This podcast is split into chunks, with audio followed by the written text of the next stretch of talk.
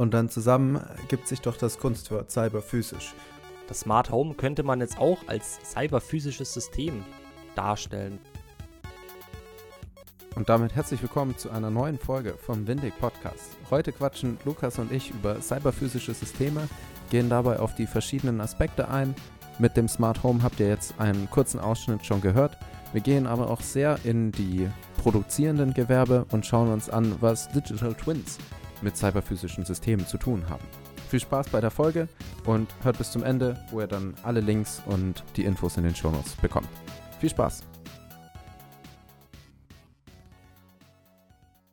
Meine sehr geehrten ZuhörerInnen, ich darf euch nach einer etwas längeren Pause jetzt wieder äh, zurück, zurückheißen beim Windig Podcast. Wir haben uns jetzt ein bisschen zurückgezogen aufgrund von Prüfungsphasen, aufgrund von Neujahr und Weihnachten das Ganze mal ein bisschen ruhig angehen lassen. Der Tom war noch im Trainingslager vor nicht allzu langer Zeit, ist jetzt auch wieder zurück. Wir haben auch schon die Termine für die kommenden Folgen gemacht. Ihr dürft auf Großes hoffen. Wir haben einfach mal ein bisschen was durchgeplant. Ja, Großes. Also wir hatten eine richtig unangekündigte Weihnachtspause und eine unserer Folgen, die fehlt sogar noch vor dieser Aufnahme. Aber wir sind zuversichtlich, dass die auch schon die Tage vor der Aufnahme hier rauskommt. Und jetzt haben wir uns mal wirklich ein bisschen konsequenter Termine gesetzt, weil wir doch beide Bock drauf haben, aber uns oft dann nicht zusammen telefoniert haben.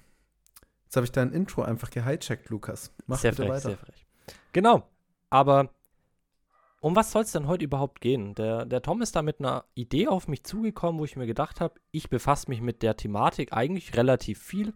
Ich habe im Master jetzt diverse Vorträge darüber halten dürfen und zwar geht es unter anderem um ein Thema, was im Maschinenbau sehr relevant gerade ist, und zwar cyberphysische Systeme. Tom, wie bist du denn auf das Thema gekommen? Das hat doch jetzt mit dem, was du machst, doch erstmal nichts zu tun, oder? Ja, in der Promotion befasse ich mich eigentlich gar nicht damit.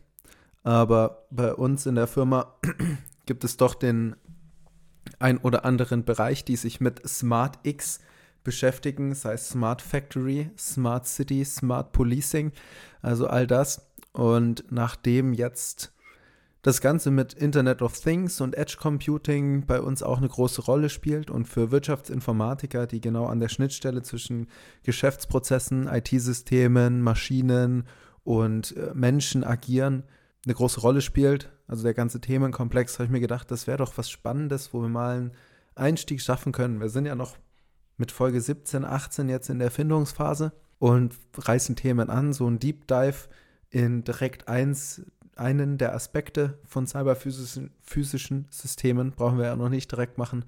Also habe ich mir gedacht, lass doch einfach mal das generelle Topic machen.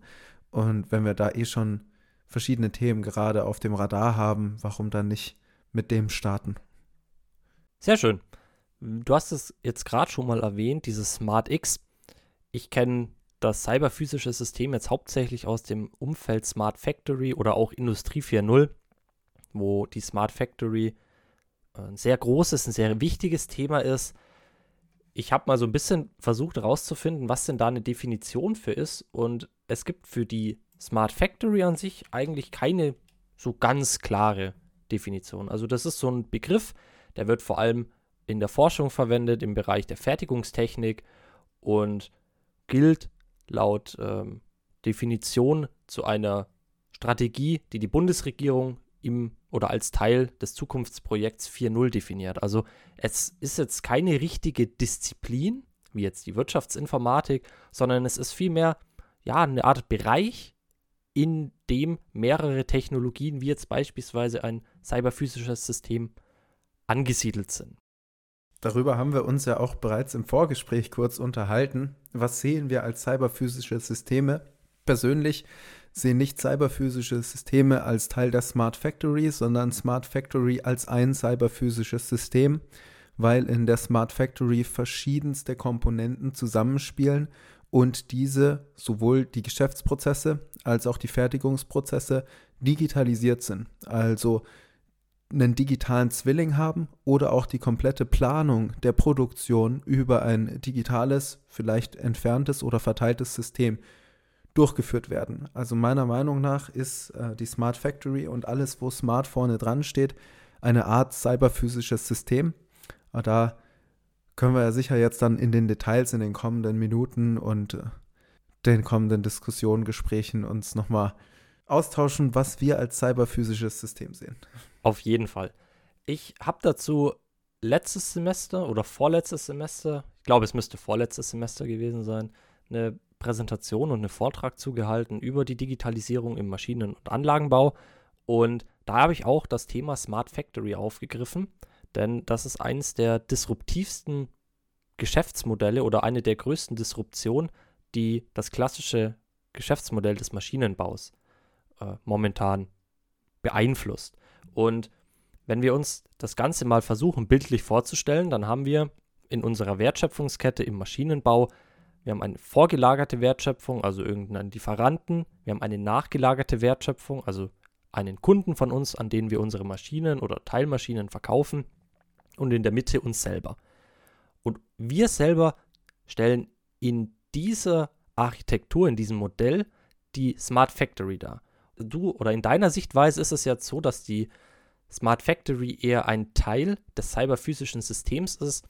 Für mich ist es genau andersrum. Ich habe eine Smart Factory, das ist jetzt beispielsweise eine Produktionshalle und diese Produktionshalle besteht aus zwei Welten, einer Cyberwelt, also irgendwelchen Informationssystemen, ERP-Systemen, irgendwelchen Rechnern oder Servern und einer physischen Welt. Und diese physische Welt sind dabei meine Roboter, meine Produktionsmaschinen oder natürlich auch meine Mitarbeiter. Und diese beiden Welten sind über das Netzwerk und das Internet miteinander gekoppelt und können so Daten und Aktionen miteinander austauschen und bilden somit eine Smart Factory ab. Und das ganze Ding ist natürlich dann in der Internet of Things Wolke miteinander konsolidiert und mit unserer vor- und nachgelagerten Wertschöpfung miteinander verknüpft. Jetzt hast du ja genau die zwei Punkte erwähnt bei deiner Smart Factory, dass das auf der einen Stelle ein Cyber-Teil hat und auf der anderen Stelle einen physischen Teil hat und dann zusammen gibt sich doch das Kunstwort Cyber-physisch. Und dadurch, dass es ein gesamtes System ist, in dem all die Aspekte abgebildet werden, ist die Smart Factory ein cyberphysisches System. Also meiner Meinung nach war nicht Smart Factory ein, ein Teil eines cyberphysischen Systems, sondern eine Ausprägung, eine Art eines cyberphysischen Systems. Aber vielleicht, äh, wenn wir, wenn wir mal nochmal zwei Schritte zurücknehmen, bevor wir uns jetzt in die Haarspalterei begeben, was ist ein cyberphysisches System, können wir ja mal den, den Klassiker auspacken. Also zumindest habe ich das jetzt gemacht. Ich habe mal bei unseren Freunden von Gabler oder dem Grundkurs Wirtschaftsinformatik nachgeschaut was cyberphysische Systeme sind. Also jetzt an dieser Stelle Disclaimer, das sind äh, Zitate, die Links findet ihr wie immer bei uns in den Show Notes, wo wir die Zitate herhaben, wo wir auch die Inhalte der Folge herhaben. Also jetzt die Definition vom Gabler Wirtschaftslexikon. Cyberphysische Systeme sind Systeme, bei denen informations- und softwaretechnische mit mechanischen Komponenten verbunden sind. Also genau das, was du schon erwähnt hast und die, die Definition deckt das ja genauso ab wobei Datentransfer und Austausch sowie Kontrolle bzw. Steuerung über eine Infrastruktur wie das Internet in Echtzeit erfolgen. Es kann natürlich auch ein Intranet oder ein Local Area Network oder eine reine Verbindung von den einzelnen Komponenten zum Datenaustausch da sein. Also man hat drei Aspekte, Informations- und softwaretechnische Komponenten, mechanische Komponenten und die Netzkomponenten, die das Ganze verbinden. So definiert das zumindest Gabler. Dann aus unserem Lieblingsbuch, beziehungsweise das haben wir beide zu Hause stehen, demnach weiß ich von dem jetzt, dass wir das beide haben, ist es unser Lieblingsbuch, Grundkurs Wirtschaftsinformatik von Abts und Mülder. Da habe ich jetzt nichts direkt zu Wirtschafts-, äh, zu Smart Factory gefunden. Heute habe ich auch einige Dreher drin. Aber das kriegen wir bestimmt noch raus. Das liegt noch an der Winterpause und dass ich jetzt noch nicht wieder so frisch bin. Das wird ich. alles rausgeschnitten. Also da habe ich es. Wir schneiden hier gar nichts. Ähm, da habe ich cyberphysische Systeme nicht direkt gefunden. Und als letztes würde ich ganz gerne noch kurz Fraunhofer zitieren. Fraunhofer ist ja auch ein Dienstleister und nicht nur eine Forschungsinstitution, die ihre Ressourcen auch gewinnbringend bzw. zum Deckung der eigenen Kosten verkaufen. Fraunhofer nennt Cyber Physical Systems als Kunstwort und das beschreibt dabei die zukünftige Vernetzung der physikalischen Welt der Maschinen, Anlagen und Geräte mit der virtuellen Welt des Internets, dem Cyberspace. Also das geht ja auch in die Richtung, wie du es formuliert hast.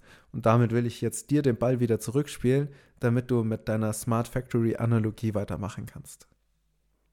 Ich wollte gerade sogar noch fragen, dass dann habe ich dich vielleicht einfach nur ein bisschen falsch verstanden oder ich habe versucht, den Ball ein bisschen weiter zu rollen. Die Smart Factory ist in, in meiner Betrachtungsweise eher ja, das, das Gesamtkonzept im, im Maschinenbau. Also ich gehe immer in Maschinenbau, weil ich damit so die meisten Berührpunkte habe, weil man das sehr schön digitalisieren kann und am Maschinenbau sehr gut aufzeigen kann, wie Digitalisierung Disruption hervorrufen kann. Deswegen ähm, sehe ich die, die Smart Factory als ein großes Konzept. Ist ja vorhin schon erwähnt worden von mir, dass es gar keine klare Definition gibt. Und die Smart Factory könnte auch ein, wie du es genannt hast, ja, ein cyberphysisches System, eine Ausprägung eines cyberphysischen Systems darstellen.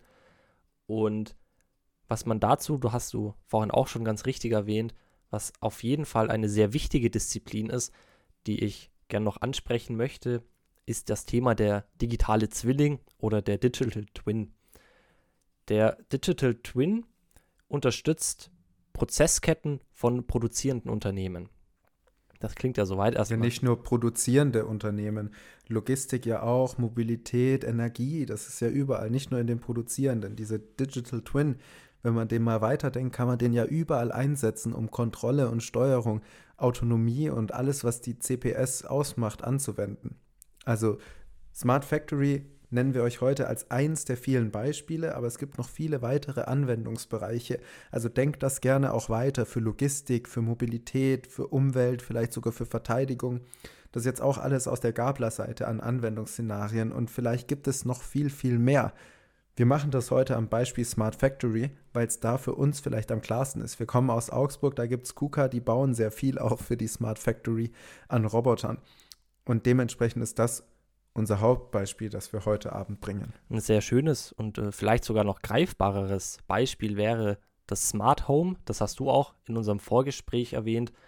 Das Smart Home könnte man jetzt auch als cyberphysisches System darstellen. Da gibt es IT-Komponenten, das könnte jetzt eine Cloud sein, und es gibt physische Komponenten, wie zum Beispiel mein Smartphone oder meine ganzen Smart Home Devices, die Informationen austauschen miteinander, untereinander vielleicht auch mit dem Smartphone oder mit der Cloud und basierend auf diesen ausgetauschten Informationen irgendwelche Aktionen treffen.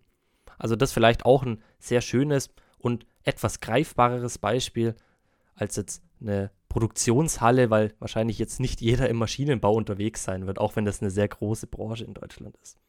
Aber nochmal zurück zum digitalen Zwilling. Das hast du jetzt natürlich ganz richtig erkannt. Man kann den natürlich in, in vielen, vielen verschiedenen Bereichen machen.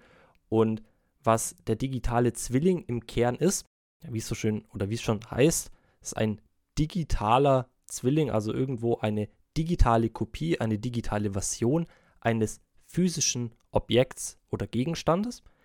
Und dadurch, dass ich meinen, meinen Gegenstand, also beispielsweise meine Produktionsmaschine oder irgendwas anderes, digital vorhanden habe, kann ich zum Beispiel schauen, wie sehen denn Umstellzeiten aus, wenn ich diese neue Maschine jetzt in meine Produktionsstraße einbauen möchte. Da sehe ich schon direkt, welche Fehler kommen könnten, wo muss ich vielleicht Schnittstellen und Integrationsarbeit leisten, um dadurch Umstellzeiten oder irgendwelche Aus- und Einbauzeiten zu verringern und dadurch meinen Produktionsprozess optimieren kann. Möchtest du dem noch was ergänzen, Tom? Nichts zu ergänzen. Es ist auch ein sehr gutes Mittel, um äh, Planung von Prozessen oder auch virtuelle Tests von Prozessen durchzuführen, weil man kann ja nicht alles physisch immer zu jedem Zeitpunkt testen.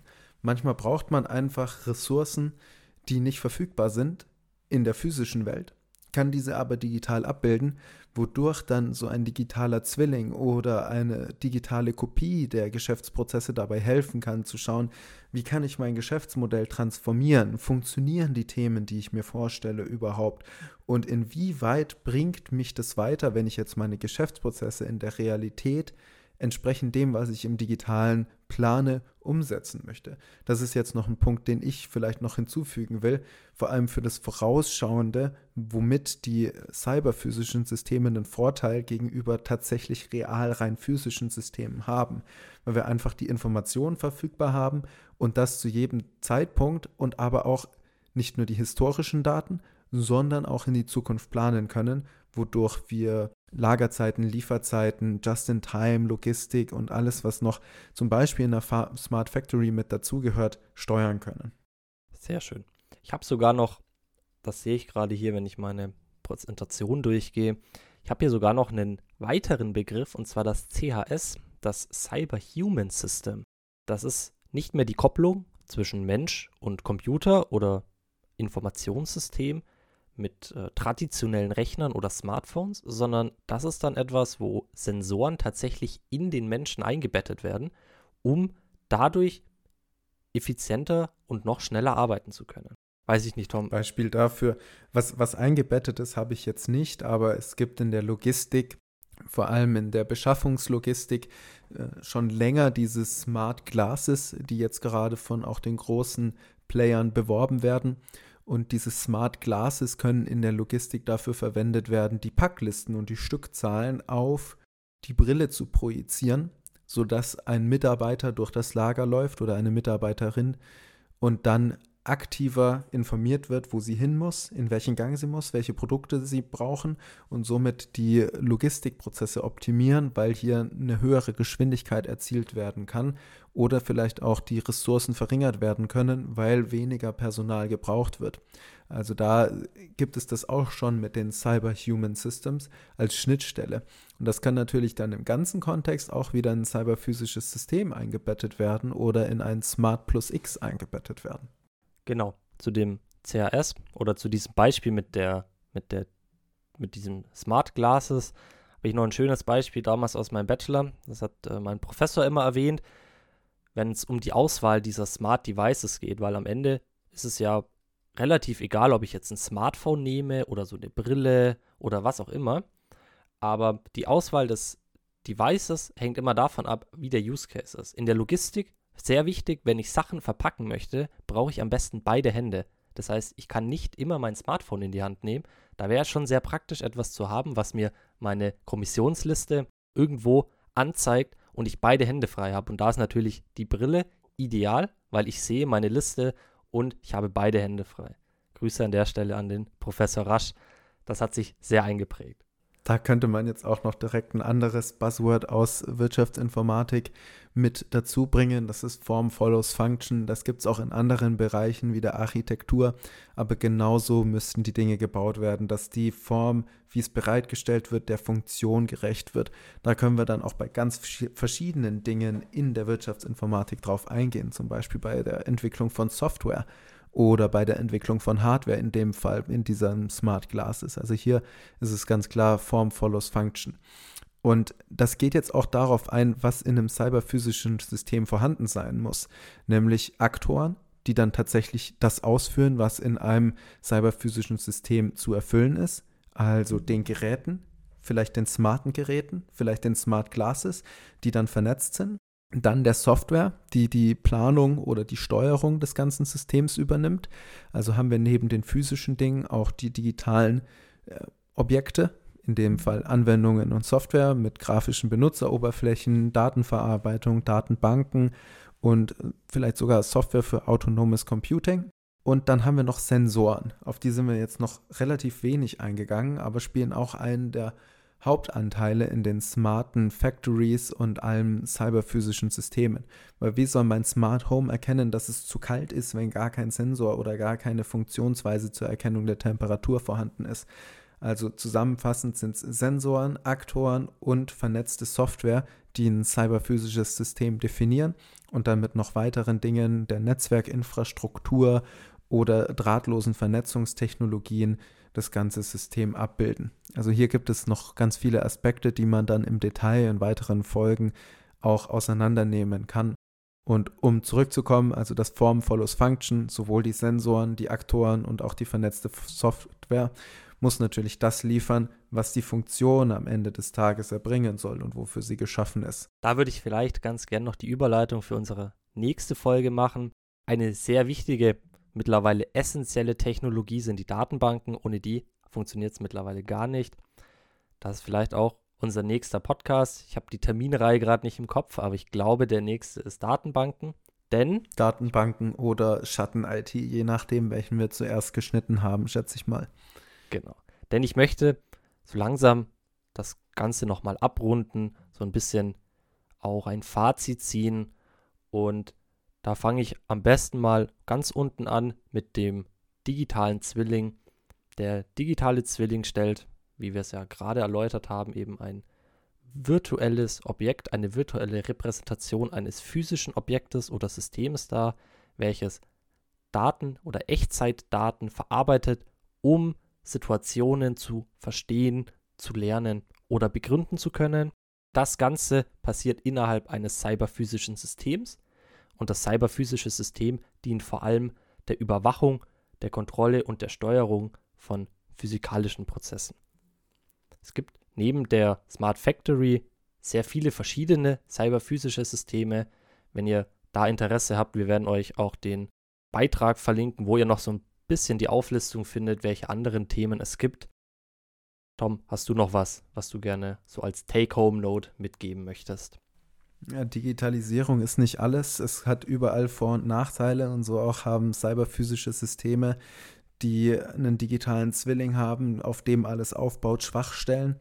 So können die vor allem für jetzt Probleme und Ausfälle in dem Netz oder in dem System sehr anfällig sein, wodurch dann die Produktion, die Logistik, die Energienetze, also vor allem so Smart Grid gibt es ja auch, sehr anfällig für sein können. Hier muss man dann eben investieren und eventuell viel Geld ausgeben, damit ein cyberphysisches System nicht lahmgelegt wird.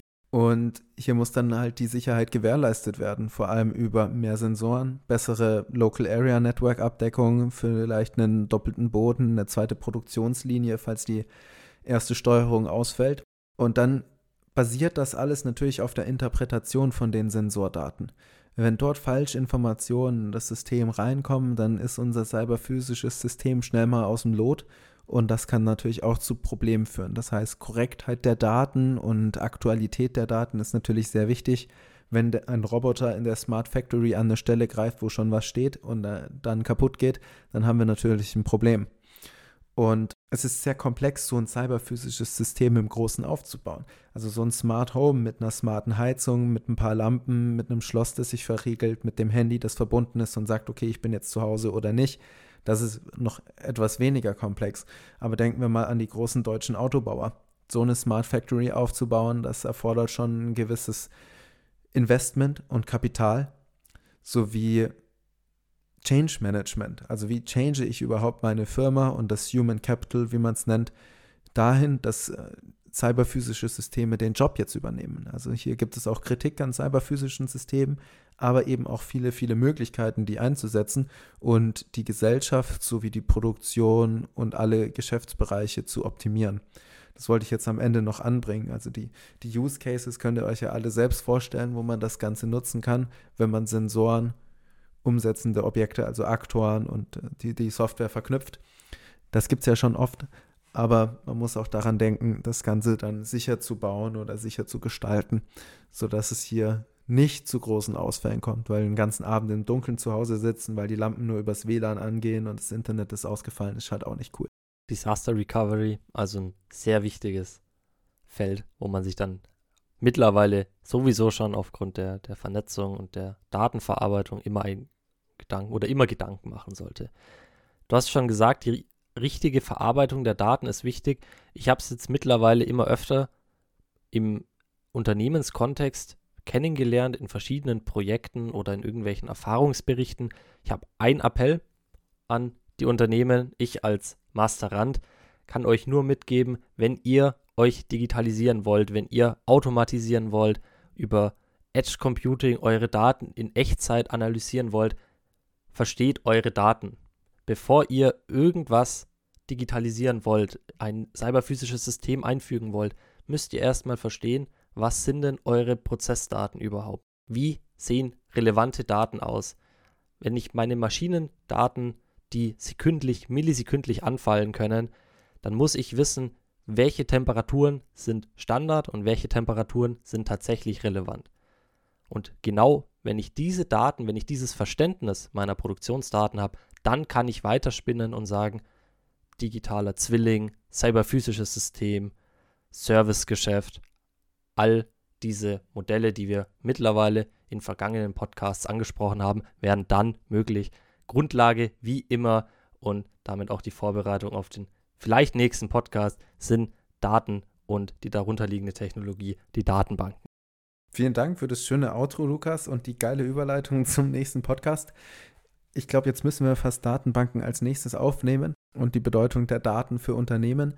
Äh, ich würde das jetzt einfach mal so hier rausschreien und wenn nicht, dann klagt uns an auf den diversen Medien, wenn wir was anderes vorher publizieren und erinnert uns daran, dass wir auch noch Datenbanken machen wollten. Vielen Dank für deine Zeit, jetzt wo wir hier ein paar Mal hin und her geschoben haben. Auch vielen Dank an euch, alle Zuhörer, die dabei sind, auch jetzt noch nach der langen Weihnachtspause. Wenn ihr Interesse an Themen habt oder euch irgendwas vorstellt, was wir besser machen können, dann schreibt uns gerne. Auf LinkedIn haben wir jetzt auch eine Page, wir sind auf Instagram. Wir haben einen Blog, wobei wir den gerade vom Hosting-Anbieter umziehen. Und da sind auch eher die Recordings zu finden und nicht gerade geschriebene Blog-Einträge. Ansonsten findet ihr uns beide auch auf LinkedIn, falls ihr persönlich in Kontakt treten möchtet. Und dann bleibt von mir nur schönen Start ins neue Jahr und auf viele weitere schöne Folgen zur Wirtschaftsinformatik. Mit dir, Lukas. Danke für die Aufnahme. Ich danke dir und bis zum nächsten Mal. Tschüss. Ciao.